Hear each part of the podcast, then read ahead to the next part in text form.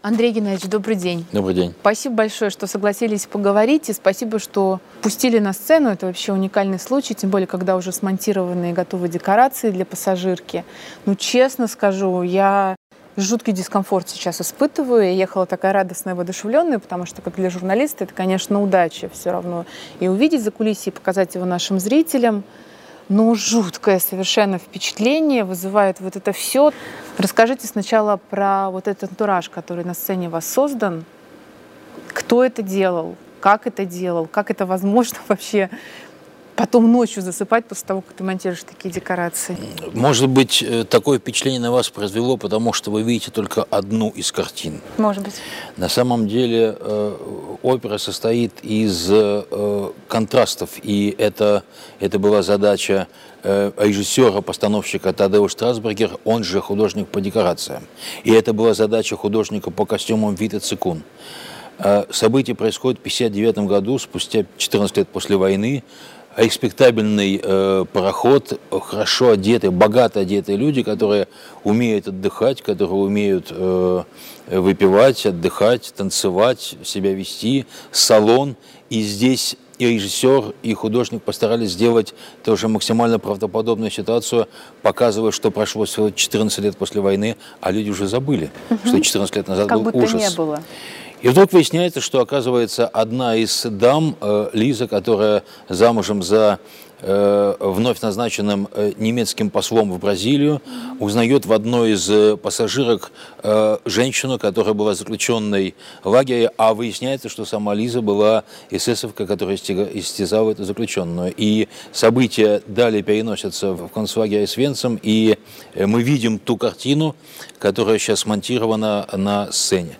Я думаю, что причин первооснов нашего выбора, нашего спектакля было достаточно много.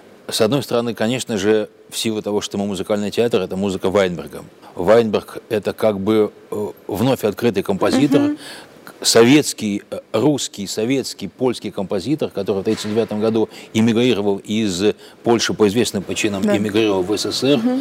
и э, стал из Мечислава, э, Мечислава Моисеем, потом опять стал Мечиславом.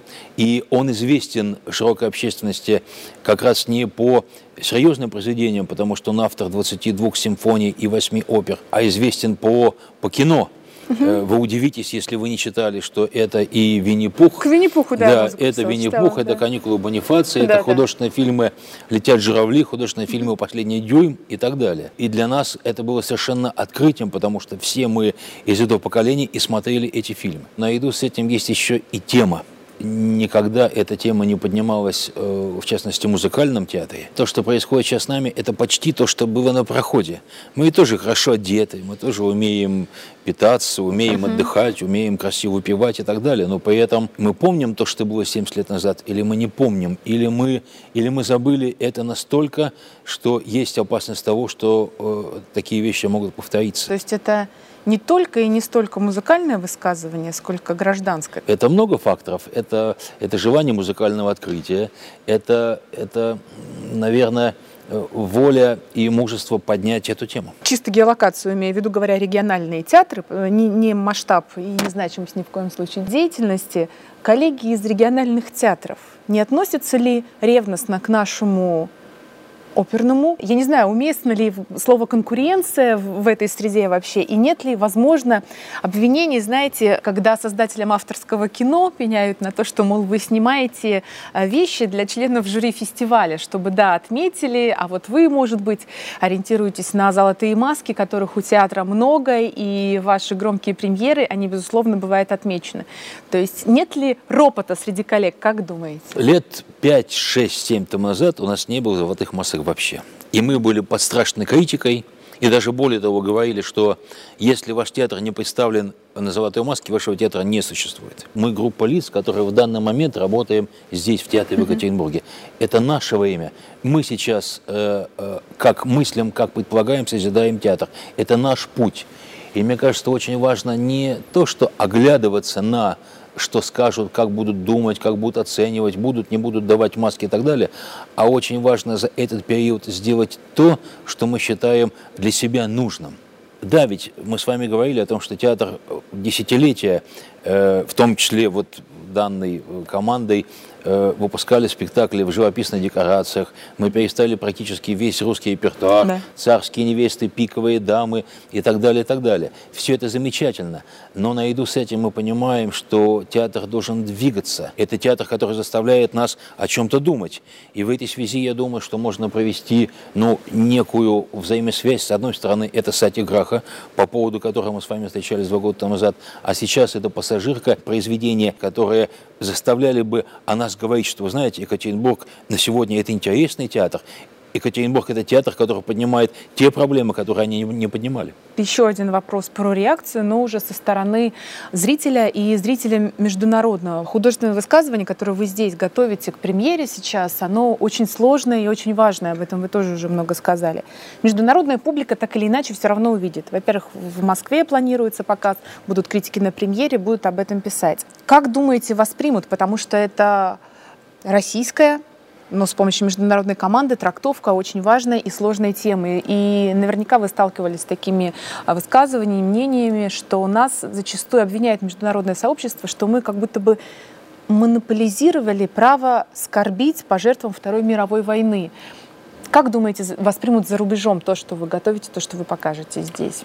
Я думаю, что э, мы, безусловно, вызовем интерес у я не знаю, как минимум у пишущей музыкальной критики в Европе, потому что в Европе существует практически один известный прецедент. Это спектакль Дэвида Паунтни э, с премьерой 2010 э, года на фестивале в Брегенце. И именно эта постановка шагает по uh-huh. миру. На премьеру э, действительно летит для нас необычайное количество э, пишущих СМИ, в том числе э, журналистов из Европы. Мы всегда считаем, и это правильно, что мы хорошо образованы, хорошо воспитаны.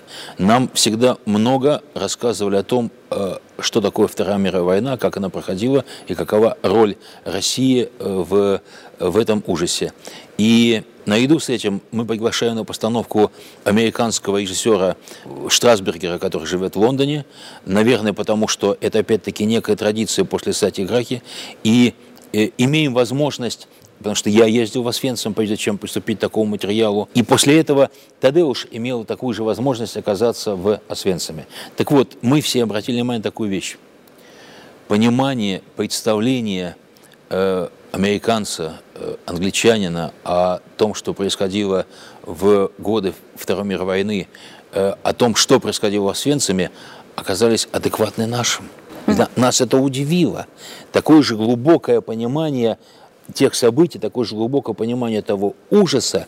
И на удивление, как нам представляется, мы нашли в этой связи общий язык.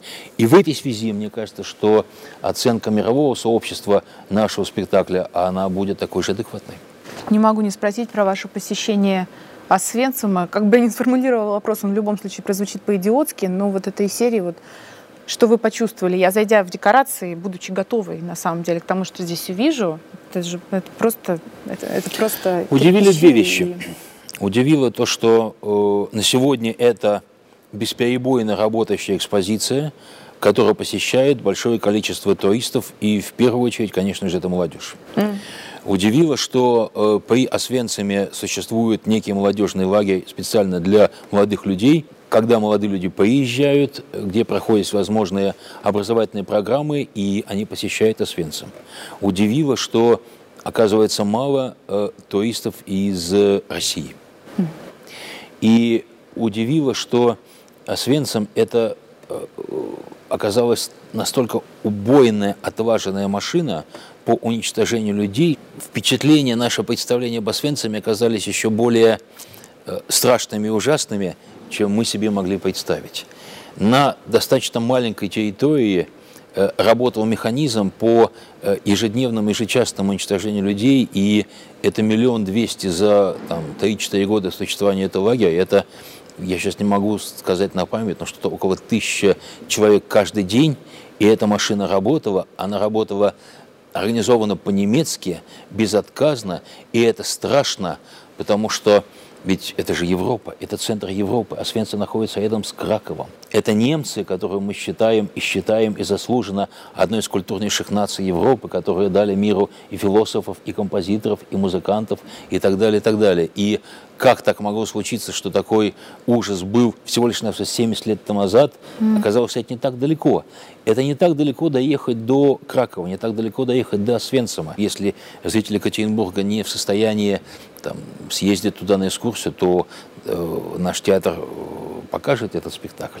Мы не знаем, кстати, это громадный вопрос, сколько будет посещений. Угу. Мы не э, гарантируем, что спектакль будет массовый, что мы репертуарный театр, что люди будут ходить и так далее. Угу. Эта тема может оказаться настолько тяжелой, что аудитории не будет. Но наряду с этим я в разговоре несколько раз поднимаю тему сатиграхи, ведь когда мы стали сатиграху, меня тоже спрашивали, но вы ведь вроде не дурак, вы же понимаете, что это не репертуарный спектакль, вы поднимаете тему Махатма Ганди, совершенно неизвестного здесь, в глубинках России, который жил когда-то там, и что-то там с Британской империей сделал и тому подобное. Но, тем не менее, на сегодня ситуация и статистика такова, что мы показали 26 спектаклей, прошло ровно два года после премьеры.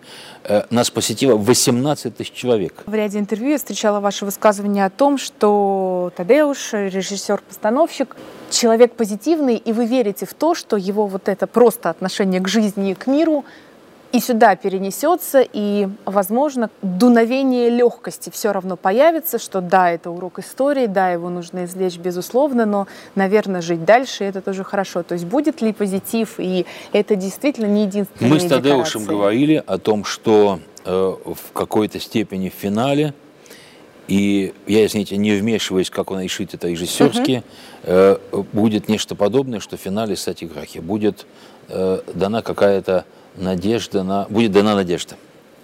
Это очень важно, потому что вы помните, кстати, Грахи, уход Махатма Ганди как бы вечность, и я надеюсь, что вот наши разговоры с Тадеушем о том, что в этом спектакле он режиссерски должен быть придуман, как-то сценически он сможет это дело обыграть. Ведь, э, понимаете, на самом деле не важно, Марта – это та самая пассажирка или не та самая пассажирка, важно, что Лиза оказалась в ловушке у себя в голове, да. что она понимает, что она виновата, она оказалась посреди океана, зажата этим кораблем и в первую очередь зажата у себя в голове. Может быть, у вас это есть в вопросе, может нет, но мне кажется, что это очень важно. Действительно, мы э, опасаемся, мы не знаем, какая будет реакция аудитории. В этот раз мы подошли более профессионально к этому вопросу и сделали то, чего не делали никогда. Это не просто премьера, это целый проект. И отсюда сайт, который выпустили специально, сайт, посвященный нашему спектаклю «Пассажирки», посвященный всем аспектам. Это и Софья Посмыш, пьеса, которая легла в основу либо это, это и э, Медведев, это и э, Моисей Вайнберг. С другой стороны, мы смогли найти поддержку в лице коллег. Мы обратились в драматический театр Екатеринбурга uh-huh.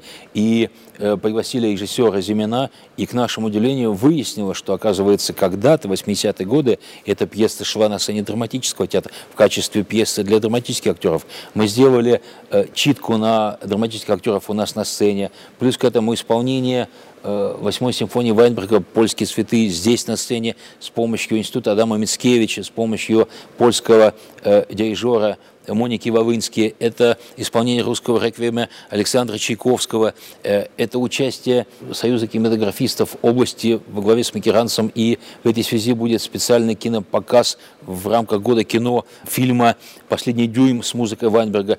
Это помощь коллеги из консерватории, которая исполняет струнный квартет Вайнберга. Мне кажется, очень важно, что мы попытались сделать очень широкий спектр э, всех инструментариев для того, чтобы аудитория была подготовлена, для того, чтобы наша тематика прозвучала различным языком. Андрей Геннадьевич, вот он этот вопрос, гораздо более тривиально сформулированный. Надо ли публике как-то подготовиться? Что им нужно знать надо, про пассажирку? Надо, надо. Мы считаем, нужно надо. сходить как минимум на сайт, о котором вы говорите. И нам очень важно, чтобы этот сайт жил, и чтобы э, зрители, которые не ходили на спектакль, чтобы они могли отслеживать историю жизни нашего спектакля.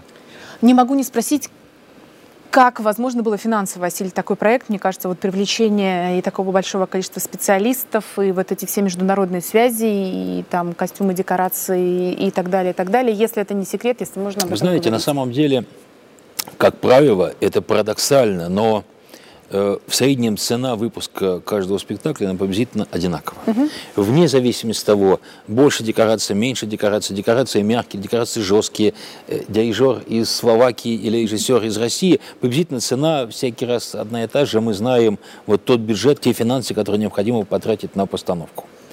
И потом, видите, оказывается, что Э, не только репертуарный э, э, лейбл, не только репертуарное название может давать деньги, в том числе и не репертуарная статья Граха дала 6 миллионов, а прямые затраты по выпуску оперного спектакля 13 миллионов. За два года мы как бы окупили прямых затрат наполовину. Наряду с этим, мне кажется, очень важным, что театр на сегодня находится в том состоянии, что мы активно зарабатываем. И зарабатываем не потому, что это игра с ценообразованием, а зарабатываем потому, что к нам ходят. Мы сегодня с вами встретились по поводу э, спектакля «Пассажирка», но следующий э, проект – это музыка э, чешского композитора Антонина Дворжика «Русалка». И mm-hmm. это очень важно, потому что мне кажется, что театр должен двигаться совершенно в разных направлениях. И каждый новый спектакль должен отличаться от предыдущего. Задел зрительская симпатия позволяет нам время от времени ставить что-то такое, что опять-таки обращает внимание на, на нас. До премьеры осталось несколько дней. Как лично вы эти дни проводите? Я руководитель. Я не умею петь, я не умею танцевать, и я умею только вот организовать процесс. И э, я свое волнение поячу за э, постоянную систему встреч, оперативок, разговоров, потому что э, в этот раз едет необычайное количество пишущей прессы. 30 федеральных СМИ. Коммерсант, Вести, Известия и так далее, и так далее. Едет порядка пяти западных э, СМИ, причем Оперн, Глаз, э, Опернвельд, э, солидных музыкальных изданий. Едет целая делегация из Польши. Опасения за, за неуспех и э, мне кажется, в этом смысл театра, что э, директор должен быть не просто директором, это не просто служба, это не просто в 9 утра приходить на работу и там во сколько, в 6, 7, 8, 9 уходить с работы. Директор должен в равной степени принимать участие, быть внутри этого процесса. Держитесь. Спасибо. И обязательно увидимся на премьере. Спасибо вам. Спасибо. Просто за то, что вы делаете все вместе здесь, каждому из вашего коллектива. Ждем. Спасибо, спасибо.